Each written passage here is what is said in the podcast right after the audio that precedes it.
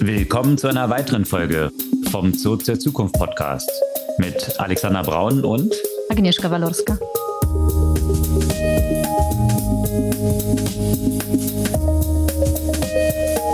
Was gab's Neues letzte Woche? Es gab mal wieder eine große Elon Reality Show mit, wie soll man sagen, vielen weiteren Gast Akteuren. Vielen Gastschauspielern, Genau. die aufgetreten sind.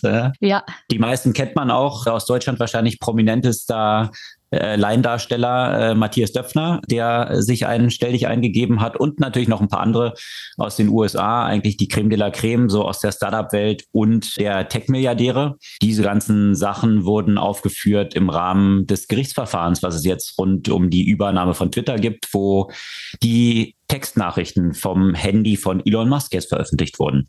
Ja. Da können wir so ein bisschen drin einsteigen und ja, äh, die Zusammenhänge Äh, pikante Details. Exakt.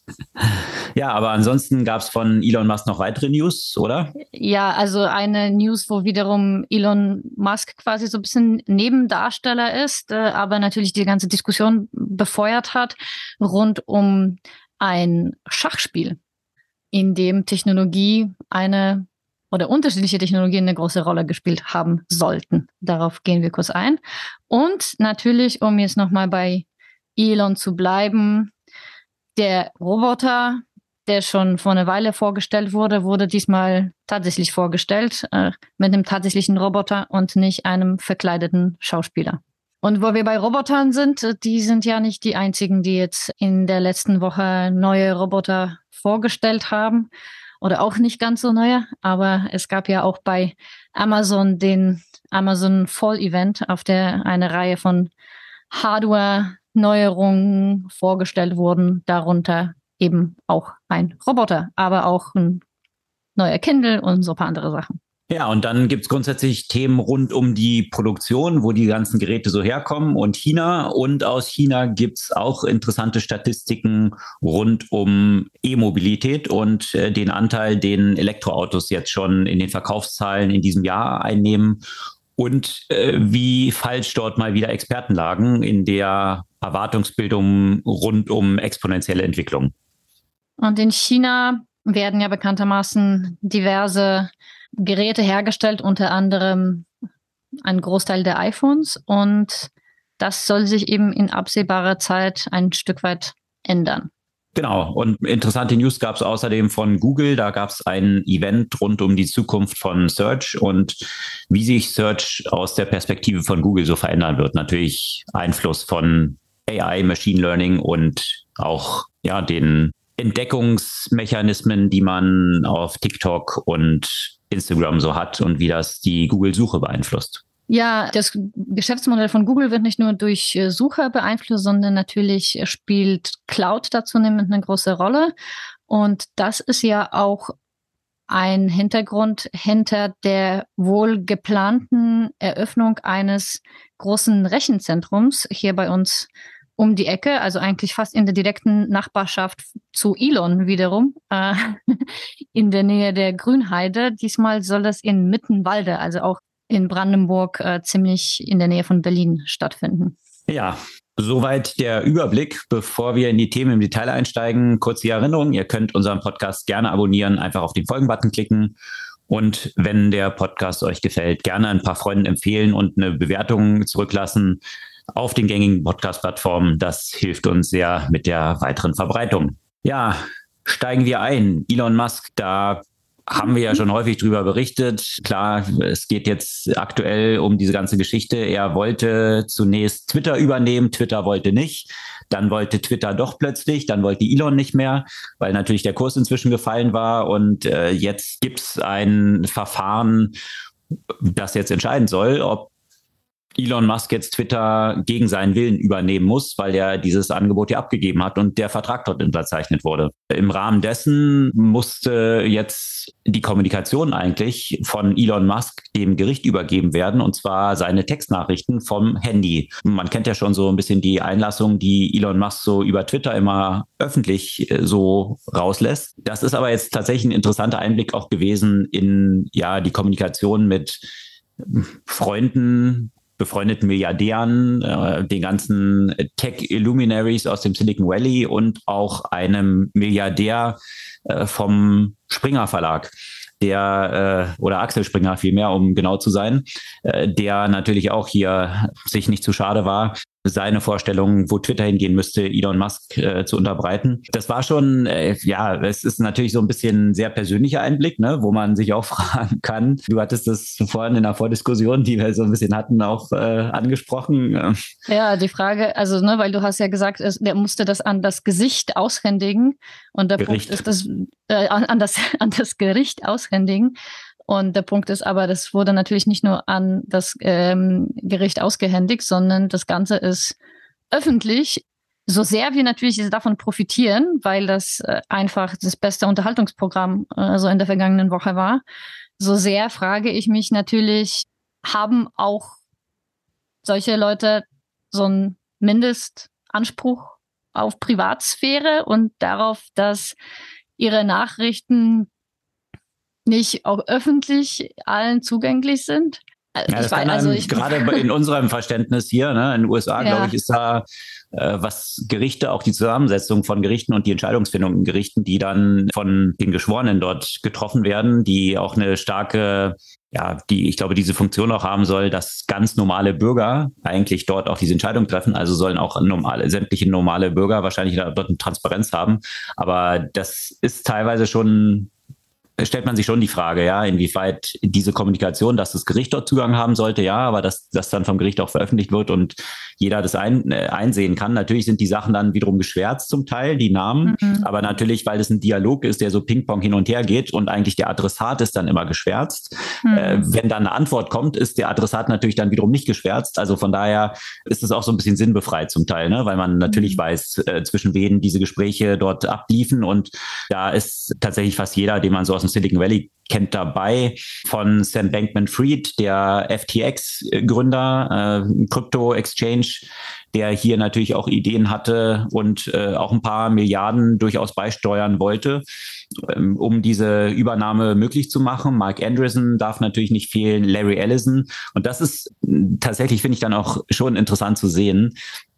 Also ich glaube, wenn man von draußen so raufschaut und jetzt nicht in diesen Zirkel von Milliardären mit drin ist, und dann denkt man sich ja, ja, wie läuft sowas ab? Ja, also äh, Elon hat jetzt die Idee, Twitter zu kaufen und muss jetzt ein paar Milliarden aufbringen. Ja, wenn man so normale Investment-Pitches dann kennt, ja, dann wird natürlich ein großer Table, gerade wenn man so aus deutschen äh, Konstellationen denkt, ja, ein Businessplan und hin und her. Große Präsentation mit vielen genau, Zahlen. Ja. Und äh, dann zu sehen, wie das dann hier so abläuft, dass einfach einfach Elon Musk so Larry Ellison, den Gründer von Oracle, mal so anpinkt und sagt, ob der irgendwie mit dabei ist. Und dann sagt er, ja, ich könnte ein bisschen was beisteuern. Woran hast du denn so gedacht? Äh, also ich würde mal sagen, eine Milliarde, also über Textmessages so. Und dann kommt so die Antwort von Elon Musk, naja, ja, eine Milliarde ist okay, aber zwei Milliarden wären, wären eigentlich besser, zwei Milliarden oder mehr.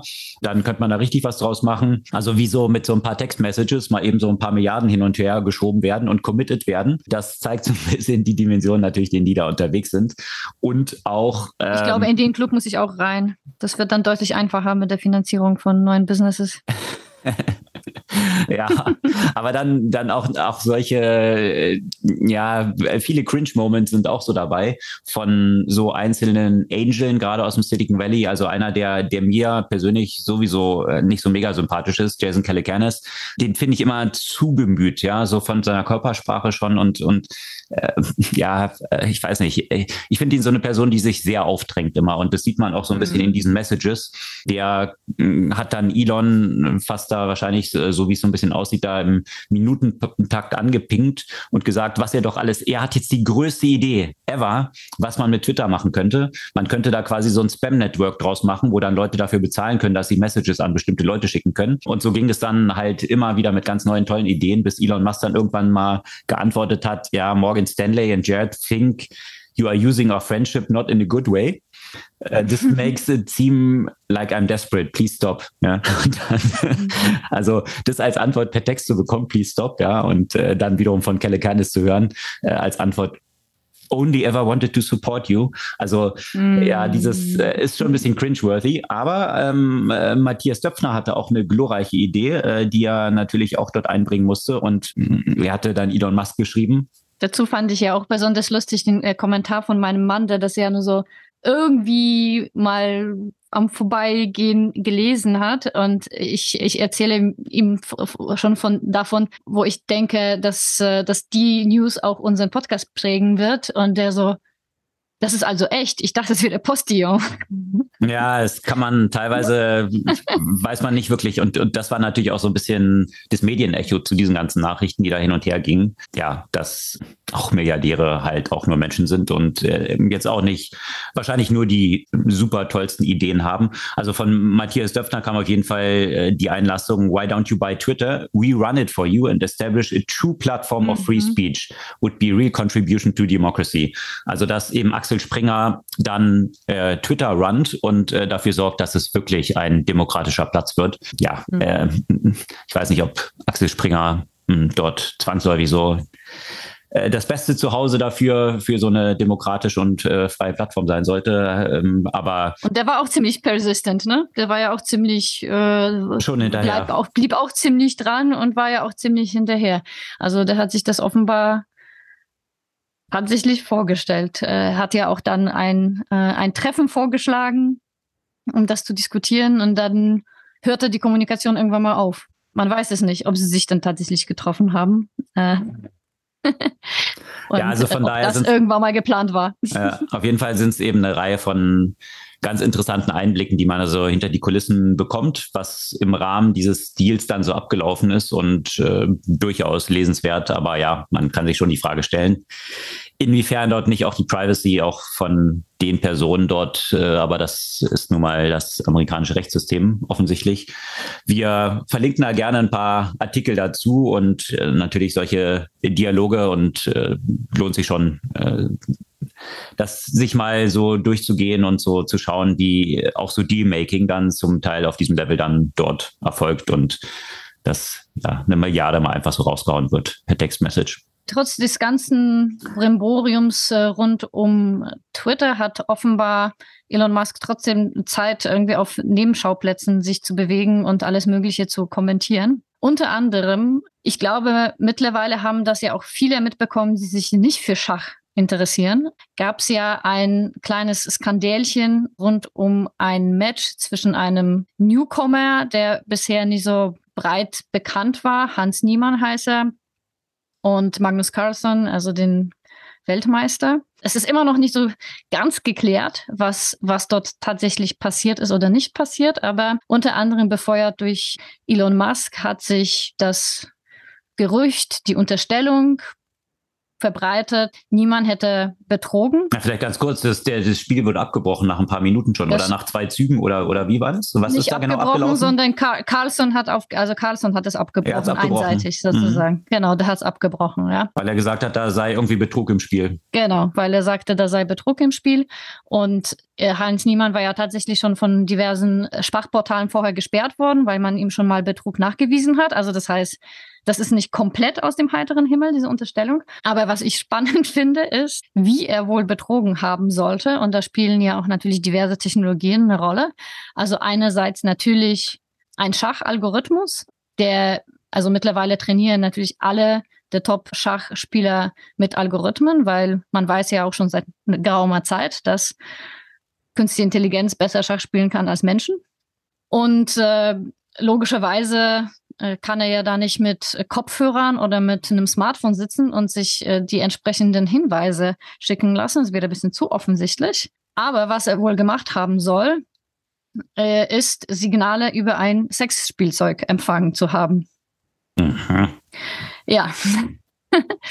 Details kann man dann nachlesen. Ich würde jetzt hier vielleicht nicht in die Tiefe gehen. Äh, pikanten Details, der, in die Tiefe, genau. Aber das stellt natürlich schon durchaus die Diskussion, weil mit dem aktuellen Stand der Technologie ist so ein Betrug durchaus möglich. Also es kommen äh, im Moment äh, Vorschläge, dass äh, Spieler äh, angesichts der Möglichkeiten eigentlich in dem Faradayischen Käfig spielen müssten. Damit, äh, damit Weil sowas nicht kommt. Äh, die, die Vermutung ist, dass er von einem von einer Schach-AI dann quasi so Züge genau, vorgeschlagen bekommen wurde. hat. Ja? Und genau, äh, wie genau. man weiß, wie die ganzen Schachweltmeister mittlerweile gegen die AI abschneiden, äh, weiß man, dass die da ziemlich helpless sind, überhaupt noch zu gewinnen. Mhm. Deswegen werden die Spiele, die zwischen Menschen ausgetragen werden, sind eigentlich irgendwie dann, naja, im Vergleich zur AI wahrscheinlich dann so ähm, Oberliga oder, oder so, mhm. äh, weil man die AI dann nicht so mehr, etwa, ja. AI nicht mehr ranlässt und die Tipps dann natürlich wenn man die von der AI bekommen könnte, dann dazu führen würden, den gegenüber zu schlagen. Ja, das war wahrscheinlich hier die Vermutung, richtig? Die Absolut, genau, das ist die Vermutung und das war ja auch gleich der Hintergrund oder die Unterstellung hinter den ersten äh, Zügen, äh, weil die auch wohl so ungewöhnlich waren, dass es kaum nachzuvollziehen ist, dass es von einem Menschen gekommen ist. Ja. Und ein weiterer Vorschlag neben dem Faradayischen Käfig ist, ich meine, das ist ja nur möglich, so ein Betrug, äh, weil die Spieler ja live übertragen werden. Ne? Und die äh, Spieler haben dann natürlich auch eine äh, Bedenkzeit, je nachdem, was das für, ein, für eine Schachform ist. Also von daher gibt es eigentlich genug Zeit, um Signale im Zweifel zu bekommen. Das heißt, ein weiterer Vorschlag ist, dass man die Spiele zeitversetzt live streamt, damit auch das äh, quasi wegfällt. Mhm. Also schon, schon natürlich spannend, wie, welche Rolle eben die, die Technologie einfach im Moment für, für dieses Spiel halt äh, äh spielt, ja. Mhm. Ich fühle mich da so ein bisschen an meine Studentenzeit erinnert, wo im ersten Semester, als ich dort äh, in St. Gallen dort anfing, äh, die Uni durch einen Studenten ziemlich negativ in Schlagzeilen war. Mhm. Und zwar war das ein Teilnehmer im Wer wird Millionär, wo ja dann solche Fragen gestellt werden. Ne? Also du kannst aus vier Antworten an einem auswählen. Das Interessante war, ich weiß auch nicht, warum die, wann das so gemacht hat, apropos Live-Event. Die ganzen Fragen wurden erstmal durchexerziert, die Originalfragen ohne die Kandidaten im Raum. Und dann wurde die ganze Geschichte aufgenommen mit den Kandidaten. Und komischerweise war ein Student von der Uni St. Gallen, der äh, dort ziemlich weit gekommen ist und dann aber bei den Fragen, ich glaube, da ging es dann schon um 500.000 oder so, die Antwort, die richtige Antwort auf eine Frage gegeben hat, die erst zwei Fragen später kam. Und äh, das ist dann doch etwas merkwürdig aufgefallen. Und dann stellte sich raus, mhm. dass im Publikum jemand gesessen hat, der ihn kennt und die Fragen mit den richtigen Antworten aufgeschrieben hat, äh, auf der Toilette deponiert hat. Und er hatte sie dann entsprechend dort rausgeholt und auswendig gelernt. Und äh, ja, hm, warum macht man die, die, diesen, diesen Vorspann oder diese Probeübung natürlich auch mit den echten Fragen? Aber das hat man, glaube ich, danach dann auch umgestellt, mhm. so viel zu dieser Live-Übertragung, was ja hier das Pardon dazu mhm. Ist und hat damals für einen Riesenskandal gesorgt und äh, natürlich die Ethik an einer Wirtschaftsuni, wo die Manager von morgen ausgebildet werden, das in dieser Kombination mit so einem Betrug, naja, ja, eigentlich passt es so ganz gut äh, ins System, ne, wenn man sich so viele Unternehmen anschaut. Ja. Was? Ja, aber es gab noch andere News, die auch mit äh, nicht AI, aber mit Robotern zu tun haben, oder? Auch mit AI. Auch ja, mit AI im weitesten Sinne natürlich. Der Roboter, äh, weil der Roboter natürlich, also das soll ja auch natürlich der Vorteil von dem Roboter sein, dass er natürlich entsprechend mit dem gleichen System gesteuert wird, wie das autonome Fahren bei Tesla. Haha. Mhm. Also das, was äh, auch schon nicht äh, noch nicht Full Self-Driving, was vollmundig versprochen wurde, aber jeder wartet noch so ein bisschen auf das tatsächlich Full Self-Driving, obwohl die Leute dafür schon Geld das zahlen, stimmt, dass ja. es das gibt. Hm. Äh, ja, und jetzt die nächste Ankündigung, die ja erfolgt war, das war vor einem Jahr, glaube ich, ne, wo so ein Roboter erstmalig vorgestellt wurde, die, der aber noch aus so einer Puppe bestand und das neue. Nee, aus einem Menschen. Ach ja, das war ein, ein Mensch, der war, aber in ja, so einem das war ein, ein, Mensch, der verkleidet okay, war als Roboter, genau. genau. so, und jetzt gibt es die nächste Iteration. Jetzt die erste Variante des Roboters tatsächlich? Oder wie ist da der Stand? Angeblich ja. Ja, ja. Also zumindest so, so, wie er dann kollabiert ist, scheint es ja tatsächlich ein Roboter zu sein. Also Elon Musk hat ja versprochen, dass es diesmal der Roboter ist, hat ja auch zugegeben, dass es letztes Mal ein Schauspieler war.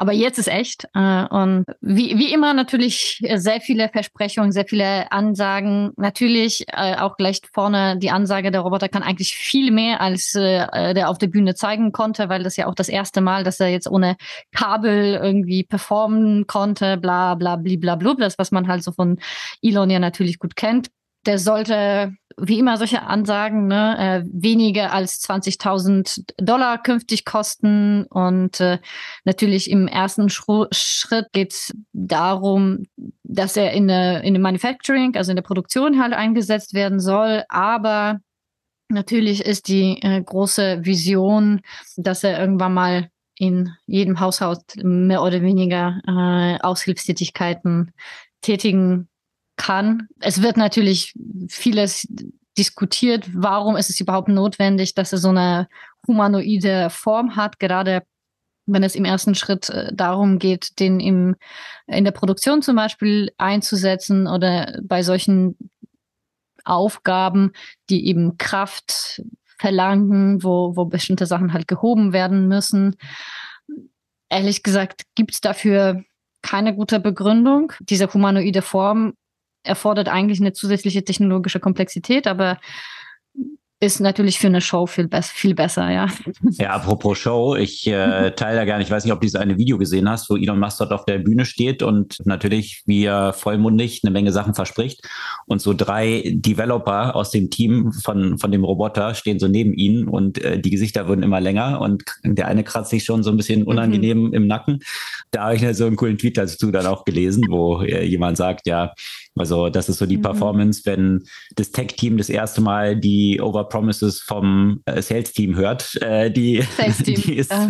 beim Pitch dort entsprechend macht und Der alle, und alle Tech-Leute stehen so daneben und sagen so, ja, versinken im Wann hält er endlich die Klappe? Versinken im Boden, was hier alles versprochen wird. Ja, also das, das Video lohnt sich schon zu schauen, teilen wir natürlich auch gerne in den Shownotes des Podcasts. Ähm, und äh, dann gab es natürlich viele Diskussionen darum, äh, wie weit ist jetzt Tesla mit diesem Roboter und äh, wie sieht es eigentlich auch aus, weil es ja durchaus mit Boston Dynamics auch eine Firma gibt, die mit Robotern schon sehr weit sind. Und auch zu einem Autohersteller mittlerweile gehören. Ne? Wer hatte die gekauft? Wie war es nochmal? Das Hyundai. Hyundai, ja, genau. Ja, mal schauen, ob dann Elon Musk dort gleichziehen kann. Autos hat er ja auch im Angebot. Ja, und apropos Roboter, die waren ja nicht die einzigen, die Roboter vorgestellt haben, beziehungsweise Roboter, die bereits existieren, eine Neuauflage quasi bekommen haben. Amazon hatte ja auch äh, ihren Fall-Event. Also jetzt gerade haben alle Unternehmen zu Google mhm. kommen ja auch noch äh, gleich. Alle haben irgendwie ihre Events, äh, in denen neue Sachen vorgestellt werden. Wir haben eigentlich schon mal äh, über diesen nutzlosen Hausroboter Astro gesprochen, der, glaube ich, auch schon vor einem Jahr vorgestellt wurde mit eigentlich weniger, wie soll man sagen, hat, hat auch wenig Excitement gestoßen. Sieht so ein bisschen aus wie so ein iPad, mhm. was auf dem Staubsauger montiert ist, so äh, von der, von der genau. Optik.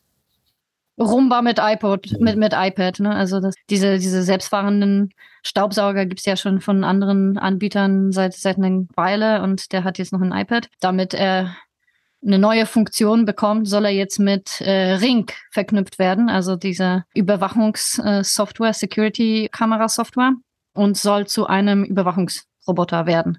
Das heißt, man hat nicht mehr die statischen Kameras, die alles aufnehmen und überwachen und Alarm auslösen können, sondern man hat ja quasi so ein ja, so ein, so ein Wachhund in Form eines Staubsaugers mit einem iPad. Und auch da wird natürlich geben gegenüber mindestens genauso viel Spott wie äh, gegenüber dem Roboter von Elon Musk, wenn, wenn nicht noch mehr, weil man sich dann tatsächlich fragt, warum?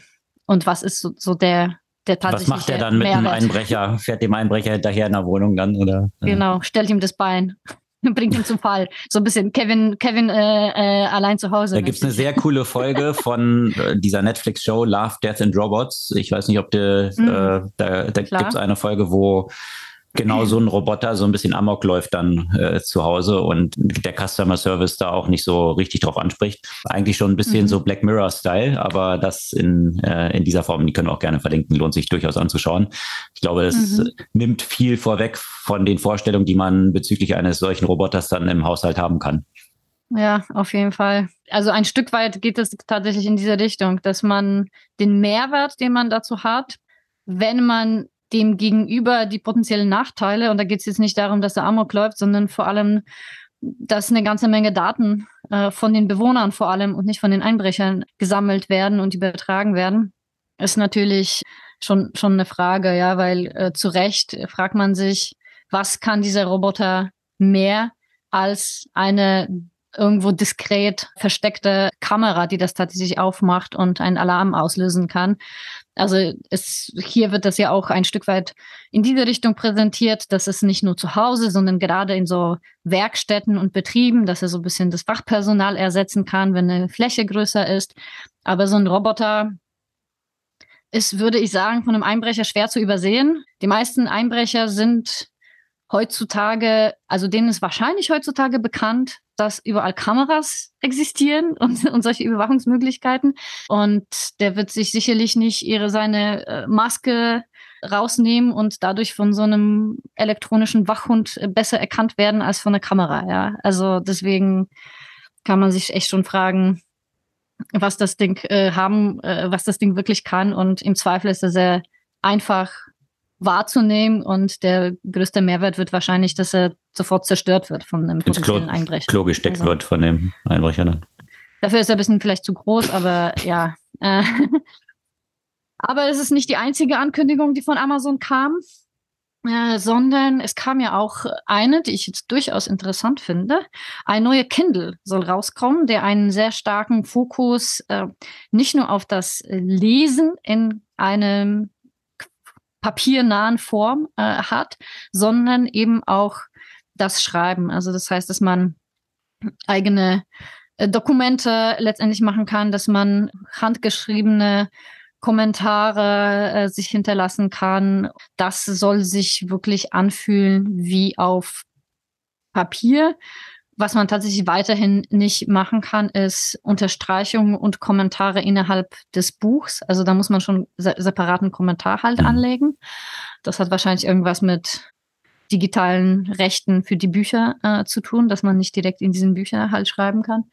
Aber das wäre schon, schon die Frage, würde für mich nochmal den Mehrwert eines Kindles potenziell schreiben, wenn ich das tatsächlich auch als so einen digitalen Notizblock nutzen kann mit dem Hintergrund zum Teil habe ich ja auch mir irgendwann mal auch ein iPad zugelegt, äh, aber dieser Stift ist ziemlich schnell auseinandergefallen und die, das Gefühl, auf einem iPad zu schreiben und dann natürlich beim Lichtverhältnissen und so weiter ist, naja, nicht ganz so äh, nicht ganz so nutzerfreundlich, in meiner Wahrnehmung zumindest. Da frage ich mich, ob das mit dem Kindle besser wird. Ja, dann so eine Konkurrenz zu diesem, wie heißt es, Remarkable, glaube ich, ne? Also was auch so dieses ja, stimmt, äh, so heißt es, ja. recht teure Device, ja, was schon die der nur eine Funktion hat. Ne? Genau. Das, das, das war mir dann ein bisschen zu, zu teuer für ja. diese eine einzige Funktion. Ja. Also viele Leute, die ich kenne, die das haben, die sind total begeistert davon, dass man damit so gut Notizen machen kann und so. Aber ja, ist äh, recht, recht teuer. Wenn man so viel dafür gezahlt hat, muss man ja begeistert sein. Ja, genau. Ja, Buyers Remorse, wenn man schon das Investment hat, ist äh, ja. Mhm. Ja, also durchaus ja. das zu kombinieren. Also Kindle finde ich ja auch eine super praktische Geschichte, die man sowieso dann, äh, gerade auch wenn man im Urlaub ist oder unterwegs, ist ja auch sehr handlich, mit sich rumschleppt und ziemlich unverwüstlich. Also so ein, so ein iPad kann ja auch leichter mal kaputt gehen als so ein Kindle mit diesem äh, E-Ink-Display, was ja schon sehr robust ist und äh, durchaus sehr praktisch für was, was man immer mit sich rumschleppt dann, ne? Also und auch viel leichter, ne? Also viel leichter als jetzt ja. so mit so einem fetten Glas-Screen äh, ja. und all diesen Sachen. Also durchaus äh, interessant. Ja, und du weißt ja, wie welche Quote ich bei bei den iPads und iPhones hm, äh, bist du wahrscheinlich habe, nicht die, die einzige Person, angeht, ja, von, von daher, durchaus interessant. Ja, absolut. Und eine, eine weitere kleine äh, Entwicklung, das finde ich von der Perspektive interessant, dass wir natürlich mehrmals diskutiert haben, wie stark Amazon in diesen ganzen äh, Bereich Healthcare halt reingeht. Und äh, hier kommt so eine nächste kleine Entwicklung aus diesem Bereich, also ein Sleep Tracker, äh, der kontaktlos ist. Also das ja, so eine äh, Art Bett, Bettleuchte, äh, die aber deinen Atemrhythmus äh, tracken kann und basieren darauf deine Schlafqualität und auch die Schlafphase identifizieren kann, um dich im besten Moment aufzuwachen. Wie funktioniert es, wenn du jetzt nicht allein im Bett schläfst? Äh, wie identifiziert es dann den Atem und den Schlaf? Kann es dann mehrere Leute, wenn du da zu zweit im Bett liegst, dann irgendwie voneinander äh, auseinanderhalten und den Schlaf dann separat tracken? Oder wie funktioniert das? Ja, natürlich ist ja, war das ja ein, die, gleich die erste äh, Frage, oder mhm. die, die sofort natürlich auch von Amazon beantwortet wurde. Mhm. Du, du kannst ja ruhig mit jemand anderem in dem Bett schlafen, mhm. äh, musst nur dafür sorgen, dass du näher an dem Gerät bist. Okay, also, also diese eine Person, die genau. nah am Gerät ist, also was natürlich auch Amazons Verkäufen hilft, weil dann beide Personen auf ihrer Seite des Bettes dann so ein Device stehen haben müssen. Genau. Das, perfekt. Okay, nice. Genau, genau. Ja, also musst du schon äh, zusehen, dass äh, du den gleichen, äh, immer die gleiche Lage sozusagen Verstehe. hast im Bett.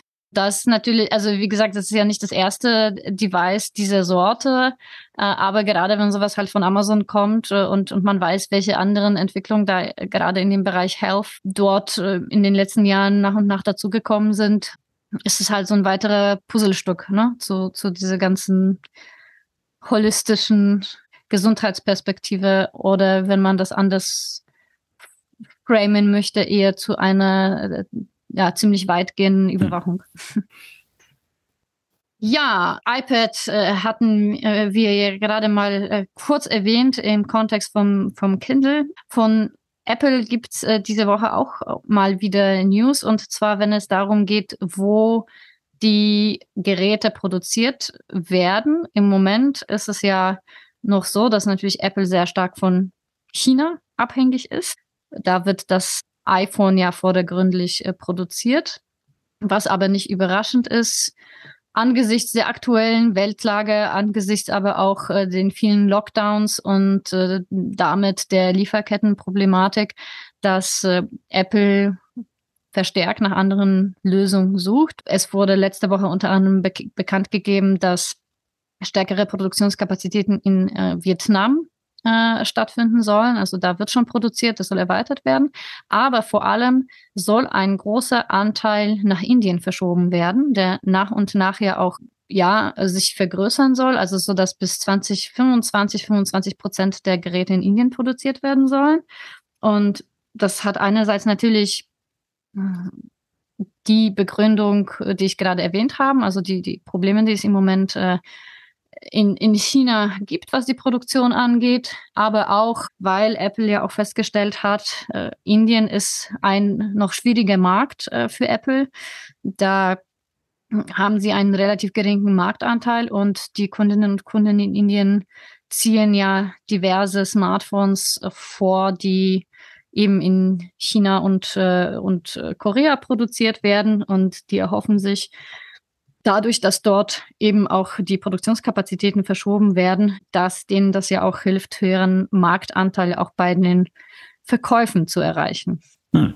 Ja, natürlich mit den ganzen Spannungen, die sich da zwischen USA und China auch aufbauen. Äh, sicherlich ist das für mhm. sämtliche Tech-Unternehmen auch ein wichtiger Faktor, hier diese Abhängigkeit zu reduzieren. Ich denke, da ist Russland ja ein gutes Beispiel gewesen, wo das bei so Konflikten dann hinlaufen kann. Und äh, wenn man dann zu sehr abhängig ist, äh, wie so einzelne Länder jetzt waren, äh, das kann sich wahrscheinlich ein Unternehmen nicht so gut leisten. Ja.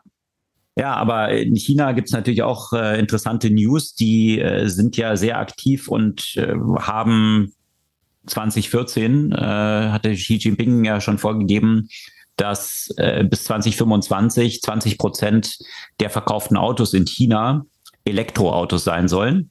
Das war ein ja sehr ambitioniertes Ziel. Das Interessante ist, 2020 waren tatsächlich äh, 5,6 Prozent der zugelassenen Autos äh, jetzt Elektrofahrzeuge. Ein Jahr später, also 21 schon 13 Prozent.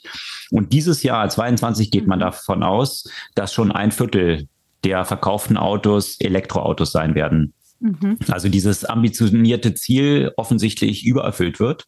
Und das ist schon interessant zu sehen, gerade wenn man das so mit anderen Ländern vergleicht. Wenn man hier in die USA schaut, da sind es nur etwa fünf Prozent der Autos, die Elektroautos sind, jetzt äh, in den Verkaufszahlen von 22.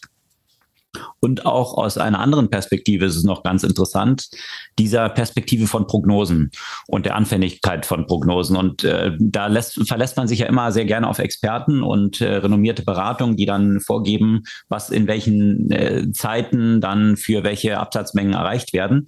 Und da ist es schon interessant zu sehen, auch äh, da haben wir häufig von gesprochen, gerade wenn man so exponentielle Entwicklung hat, äh, da reicht in der Regel die Vorstellungskraft des Menschen nicht aus, um das richtig vorherzusagen, weil sie eben exponentiell sind und die menschliche Vorstellungskraft eher linear ist. Ja, hier war man davon ausgegangen, dass bis 2025 10 Prozent der Autos in China Elektroautos sein werden und de facto sind es jetzt in 2022 schon 25 Prozent. Also hier mal wieder sehr stark daneben gelegen. Das ist natürlich immer sehr schwierig, solche Prognosen dann auch aufzustellen, aber das deutet so ein bisschen darauf hin, mit welcher Vorsicht man auch an solche Prognosen rangehen sollte. Interessant eben ist zu sehen, dass äh, jetzt in China auch gar keine Subventionen mehr notwendig sind. Äh, zehn Jahre hat man hier auch fleißig subventioniert, also ähnlich wie hier in den meisten westlichen Ländern mit entsprechenden Zuschüssen für den Verkauf von Elektroautos. Mittlerweile trifft die Bevölkerung in China aber die Entscheidung aufgrund der Features der Autos, also im direkten Vergleich von Elektroautos zu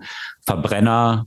Und äh, ja, hier fällt die Entscheidung jetzt eben bei 25 Prozent schon auf das Elektroauto. Dementsprechend die Konsequenzen, die damit natürlich in Verbindung stehen, ist, dass China natürlich auch mit seinen Autos jetzt immer stärker in die Welt drängt. BYD, der nach Tesla stückzahlenmäßig größte äh, Elektroautohersteller der Welt, drängt jetzt auch auf den deutschen und auf den europäischen Markt. Und äh, natürlich, was die Batterieproduktion angeht, sowieso hat China dort eine Pole Position. Also von daher interessant, das äh, weiter zu beobachten, wer hier das Rennen machen wird in diesem Bereich. Mhm. Wie kommen wir jetzt von China zu Google? Ja, Google hat es ja in China bekannterweise recht schwer. Hatte sich ja dann mal vom Markt zurückgezogen, dann wieder hingegangen, dann wieder zurückgezogen, nachdem äh, hier bekannt geworden war, dass äh, in China Gmail-Accounts von Oppositionellen zum Beispiel gehackt wurden. Und äh, von daher steht Google ja grundsätzlich so ein bisschen auf Kriegsfuß mit China. Aber äh, Google, das Hauptgeschäft von Google ist jetzt natürlich nicht nur E-Mail, sondern äh, Search ist natürlich immer noch das Kerngeschäft von Google, auch wenn man viele weitere Bereiche ja mittelmäßig, zum Teil mittelmäßig erfolgreich entwickelt hat. Also da gab es zum Beispiel eine News, dass sie jetzt Stadia einstellen. Also Google hat ja auch versucht, jetzt im Gaming-Bereich Fuß zu fassen, auch mit eigener Hardware. Mhm. Und da wurde jetzt gesagt, dass äh, ja diese Devices auch zurückgenommen werden und den Käufern auch das Geld wieder ausgezahlt wird. Also zumindest versucht man das damit so ein bisschen zu glätten, dass man hier die Leute entschädigt, die jetzt doch auf Google gesetzt hatten, was Gaming angeht. Und äh, ich habe da eine sehr interessante Betrachtung zu gefunden, wo es auch darum ging, äh, Google hat ja wirklich von sich reden gemacht, recht häufig neue Sachen groß anzukündigen und zu probieren aber letztendlich nicht dabei zu bleiben und schnell wieder einzuknicken und Sachen wieder ähm, zu streichen und ad acta zu legen.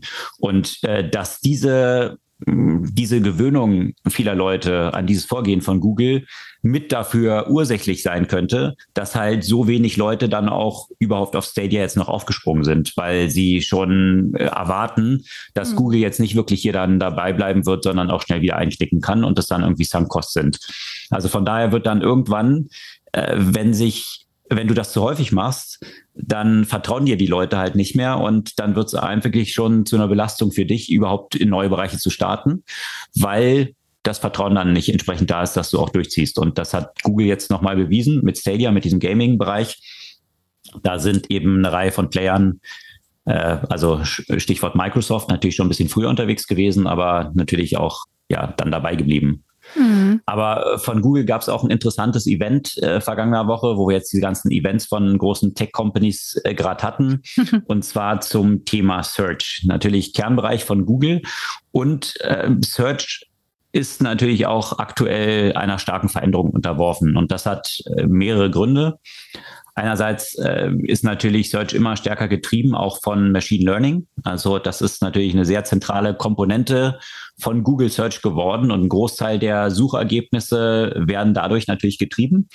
Und äh, das hat man auch äh, nochmal in einer starken Qualitätsverbesserung der Resultate gesehen. Und hier macht sich Google jetzt natürlich in mehrerlei Perspektive äh, Gedanken drüber, weil früher ist man davon ausgegangen, also man hat so diese zehn Resultate pro Seite, jetzt die zehn organischen Resultate, mal abgesehen von diesen ganzen Werbeblöcken, die immer schwerer erkennbar sind, die dort in diesen Suchergebnissen auftauchen. Aber darüber hat sich Google natürlich Gedanken gemacht und gesagt, äh, wenn die ersten drei Resultate schon super sind, und das ist mittlerweile meist der Fall, wozu mhm. sollten Leute noch weiter runter scrollen, um schlechtere Resultate auf die gleiche Suche zu bekommen? Ja, also welche Relevanz haben dann eigentlich weiter unten angeordnete Suchresultate noch? Und ist es dann überhaupt noch zeitgemäß, diese Art der Darstellung? Oder sollten wir nicht letztendlich diesen Bereich unterhalb vielleicht von den Top 3 ganz anders nutzen? Sollten dort nicht vielleicht äh, mehr ins, inspirierende Aspekte, also in welche, in welche Bereiche könnte man noch gehen, ja, auf Basis äh, der eingegebenen Suche?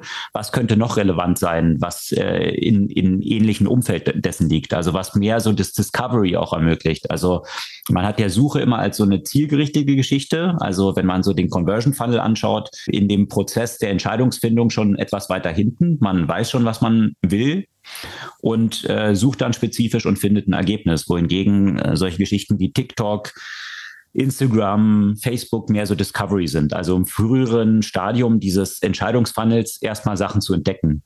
Und das ist natürlich auch so die Überlegung, die Google hier anstellt, mhm. dass man in diesem Bereich sich stärker einverleiben möchte, also dementsprechend auch so eine Antwort auf Twitter und TikTok finden möchte. Äh, wenn man jetzt so die Google-App auf den, äh, auf den Smartphones äh, sich in der letzten Zeit auch häufiger mal angeschaut hat, geht es ja auch stärker in die Richtung, eigentlich Ergebnisse zu bringen, bevor überhaupt eine Suche eingegeben wird. Also sprich, versuchen zu erkennen, was für Nutzer relevant sein könnte. Und ich muss schon sagen, auch diese Artikel, ähm, die dort mir aufgelistet werden, ich finde, die sind schon recht relevant geworden in der letzten Zeit. Also das Discovery von Nachrichten, die mich interessieren könnten, finde ich schon ganz gut, die Google einfach äh, dort integriert hat, äh, die auf der Startseite dann einfach erscheinen. Und äh, das versucht Google jetzt immer mehr mhm. zu machen, also ähm, Discovery damit zu ermöglichen und grundsätzlich drüber nachzudenken, wie wird die Suche grundsätzlich aufgebaut, auch vom Input. Also Google Lens mit diesem Foto aufnehmen und auf dieser Basis dann suchen oder Voice Input auf dieser Basis suchen. Oder was Sie jetzt auch dort in dem Event nochmal vorgestellt haben, was Sie jetzt verstärken wollen, ist auch Multi-Search. Also sprich, du machst ein Foto vom Kleid mit Google mhm. Lens und das Kleid ist eben meinetwegen in Gelb und dann kannst du dazu sagen in Purple und dann äh, sucht es dir dieses Kleid in Purple eben raus zum Beispiel. Ja? Also so dass du verschiedenste Eingabemöglichkeiten miteinander verbinden kannst und eigentlich immer stärker von der Usability an das menschliche, ja, an die menschliche Usability, was, was äh, gewohnter Nutzungskontext eigentlich wäre, wenn ich mich nicht als Mensch umstellen müsste, um möglichst passgerecht für eine Maschine eine Angabe zu machen. Also das sind so die Entwicklungen, die Google dort vorgestellt hat und in welche Richtung sie Search entsprechend vorantreiben wollen. Spannendes Thema. Und Search hat sich natürlich ja in den letzten Jahren schon sowieso ziemlich, äh, ziemlich stark äh, entwickelt. Ich bin gespannt, welche Rolle das auch noch künftig für die Geschäftsmodelle äh, oder für das Geschäftsmodell von Google äh, spielen wird, weil ich, ich glaube, dass Google nach und nach erkennt, dass andere Bereiche potenziell ja auch wichtiger für das Gesamtgeschäftsmodell äh, werden, also allen voran mhm. Cloud. Man hat ja natürlich bei auch bei Microsoft und Amazon äh, gesehen, welche Bedeutung äh, die, die Cloud-Bereiche natürlich für, für die Unternehmen jeweils haben. Google ist äh, äh logischerweise auch dabei und äh, möchte ihre Kapazitäten verstärken. Damit hängt ja wohl der Plan zusammen, ein großes Rechenzentrum eben für Cloud Services äh, in der Nähe von Berlin zu bauen. Hm. Die haben wohl äh, sich mit mhm. Elon ausgetauscht. Die, das äh, Rechenzentrum soll nämlich ziemlich um die Ecke dort äh, stattfinden, beziehungsweise muss man sich wahrscheinlich gar nicht groß ausgetauscht haben. Ist logisch das äh, Land rund um Berlin in diese Gegend ist vermutlich noch sehr erschwinglich, äh, gemessen auch äh, an der Nähe zu der Hauptstadt, so dass Google äh, dort wohl tatsächlich ein äh, Kaufangebot äh, abgeben wird. Und eben das Ziel ist dann natürlich, die Cloud-Dienstleistung auch explizit noch stärker für Berlin äh, und für Deutschland von äh, dort aus äh, ja zu begleiten. Es gibt ja wohl auch noch andere Optionen. Die hängen ja auch dafür von ab, tatsächlich auch von der Nachfrage nach den Cloud-Dienstleistungen. Und ähm, ja, sicherlich äh, hängt das ja auch davon ab, äh, von dem Preis und von den Genehmigungen. Also andere also Optionen innerhalb von Deutschland oder, oder von, in, innerhalb von anderen Ländern? Hm. Ja, das, mhm. das weiß man, das weiß man eben nicht ganz genau, ob das jetzt innerhalb von Deutschland oder vielleicht mhm. innerhalb von Europa. Hm. Aber äh, in jedem Fall, äh, ja, sicherlich Mhm.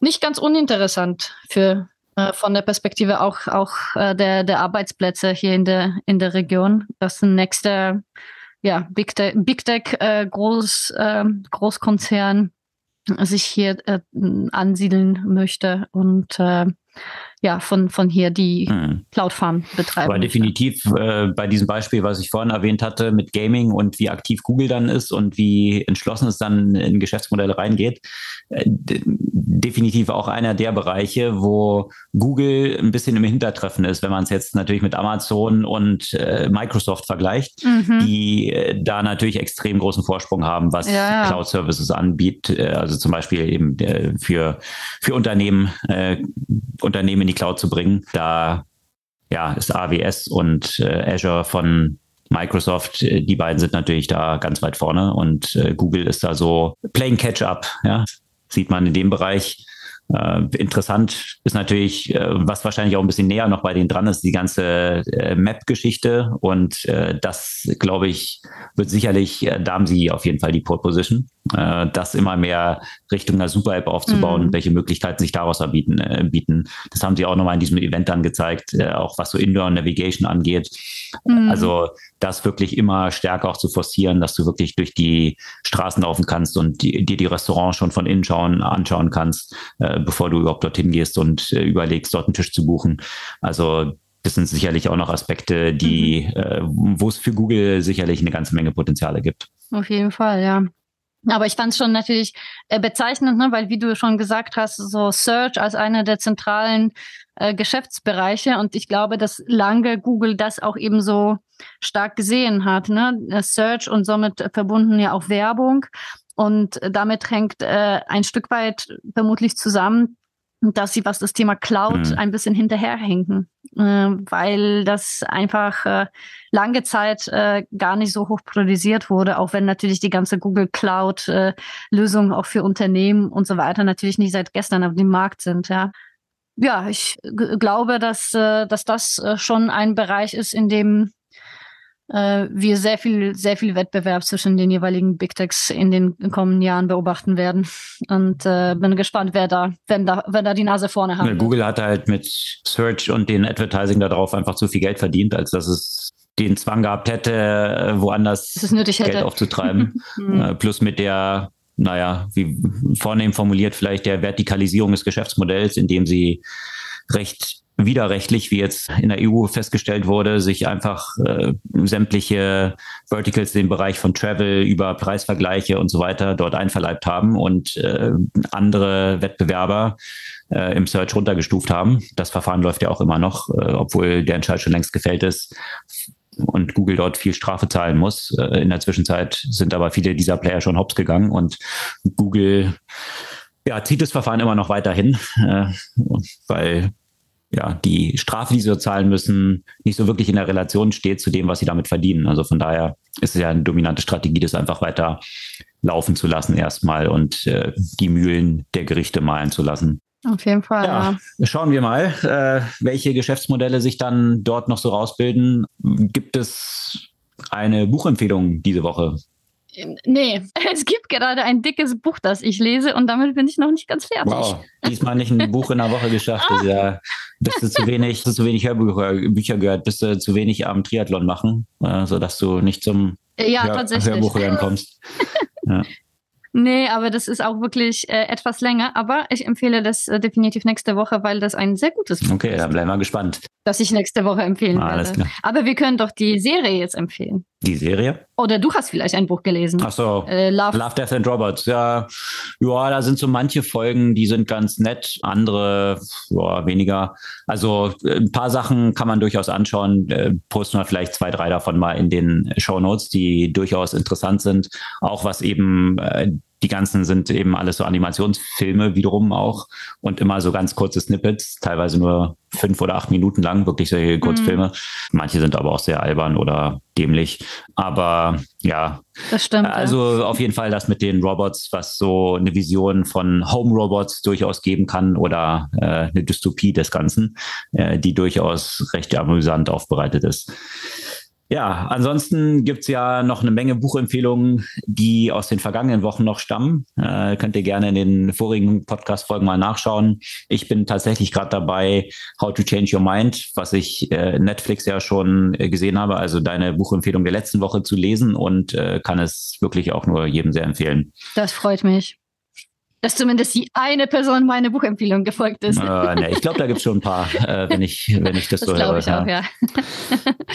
Das soll es für diese Woche gewesen sein. Sämtliche Links zu Artikeln, über die wir heute gesprochen haben, verlinken wir natürlich immer in den Shownotes unseres Podcasts zum Nachlesen. Wir freuen uns über euer Feedback, eure Kommentare und gerne auch Bewertungen. Äh, das hilft sehr weiter. Einfach ein paar Sterne, wenn ihr super findet, fünf Sterne hinterlassen und auch einen kurzen Review schreiben, sowohl bei Apple Podcasts als auch bei Spotify. Dafür sind wir euch sehr dankbar und freuen uns, wenn ihr auch kommende Woche, hier kommt noch Wortmeldung, wie ich äh, gerade sehe. Ja. Eine Sache noch. Äh, wer bis Ende gehört hat, der hört vielleicht äh, tatsächlich genau, was wir hier so erzählen. Und Alex ist nämlich demnächst im Urlaub wird mal tatsächlich Urlaub machen und nicht einen Podcast aufnehmen. Und äh, falls jemand äh, von euch äh, mal mit mir darüber äh, schwadronieren möchte, was dann in den Wochen technologisch so passiert, dann freuen wir uns auf einen würdigen Ersatz von Alex, also einen temporären. Natürlich. Genau, aber kommende Woche bin ich noch dabei, aber danach für, für zwei Woche Wochen mal genau. auf Sendepause, äh, zumindest was mich als Teilnehmer in diesem Podcast angeht. Erstmal kommende Woche äh, freuen wir uns noch, wenn ihr dabei seid, danach auch, aber ohne mich. Genau. Bis dann. Bis dann.